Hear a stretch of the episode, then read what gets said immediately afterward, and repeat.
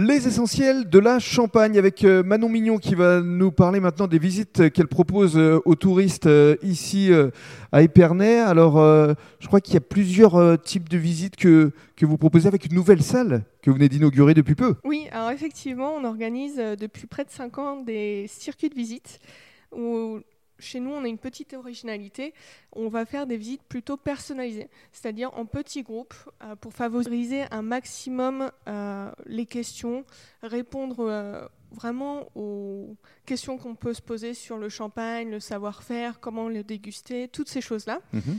Et on découle des ateliers œnologiques euh, donc on peut avoir des dégustations de vin clair, apprendre les subtilités euh, de l'assemblage. On peut avoir également la dégustation à l'aveugle. comment C'est ce que vous m'avez fait tester, si mes souvenirs sont bons. C'est ça, oui. oui. Effectivement, où là on déguste un champagne blanc et sa version rosée dans deux flûtes noires.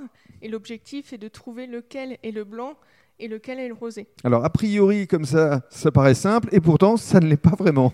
Non, effectivement, il y a quand même pas mal de subtilités. Donc tout ça s'apprend à travers euh, de la visite et de cet atelier dégustation. Donc, euh, mhm. à venir découvrir euh, prochainement. Et puis, autre originalité, c'est que vous aimez mettre en valeur également des artistes locaux. Oui, effectivement, on accueille depuis quelques années des expositions uniquement d'artistes champenois pour promouvoir la Champagne ou le Champagne à travers ces artistes.